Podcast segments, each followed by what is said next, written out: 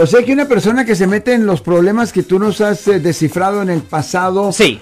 Tiene, cuando hace una, una sesión administrativa, tiene que ir a ciertos lugares, no a cualquier DMV. No, no es a cualquiera, no, tiene que ir a un Driver Safety Office. Ok, Eso so- es diferente a un cualquier oficina de DMV. Y eso es cuando lo agarran a uno driving while intoxicated. Sí, manejando bajo la influencia, uh, pegando y corriendo. Si alguien, uh, si usted le ha, vende- le ha vendido un vehículo y algo así pasa, um, eh, siempre se tiene que hacer eso para pedir una audiencia administrativa. Y, y cuando uno lo agarran eh, di- eh, manejando intoxicado. Sí.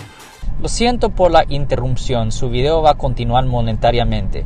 Solo voy a mencionar que si usted ha sido acusado por haber cometido cualquier delito aquí en el área de la Bahía Norte, California, por favor no se espere, llame el nuevo teléfono que ven en la pantalla o llame para hacer una cita inmediatamente al 1-800-530-1800. Recuerden, yo soy el abogado Alexander Cross, abogado criminalista aquí en el área de la Bahía Norte, California. Eh, la corte es una cosa, pero Sí. la licencia es otra. Absolutamente separado, separado. ¿Y cuántos Um, días nos dices que tiene uno para.? Ok, usted solo tiene 10 días a partir de la fecha del arresto para solicitar una audiencia administrativa para ver lo que se puede hacer para potencialmente recatar la licencia. Ahora, cuando finalmente se tiene la audiencia administrativa con el Departamento de Motor Vehículos, ellos tienen que enseñar una de tres cosas o tres cosas para tener éxito en suspenderle a usted la licencia. Primero, tienen que enseñar que el policía tuvo el derecho de parar el vehículo o de investigar lo que estaba pasando, cualquiera de las dos.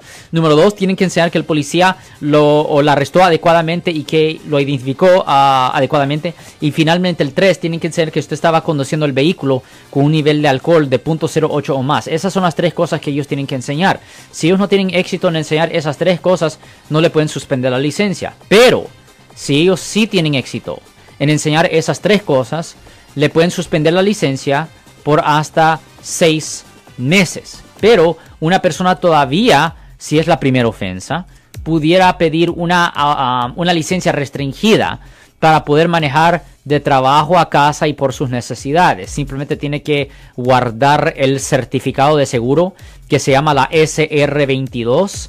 Después se tiene que matricular en una escuela de conducir bajo la influencia y después se le paga al departamento de motor vehículos 125 dólares y ahí mismo le dan a las personas una licencia restringida cuando han, tido- cuando han tenido un arresto por conducir bajo la influencia. Si les gustó este video, suscríbanse a este canal, aprieten el botón para suscribirse y si quieren notificación de otros videos en el futuro, toquen la campana para obtener notificaciones.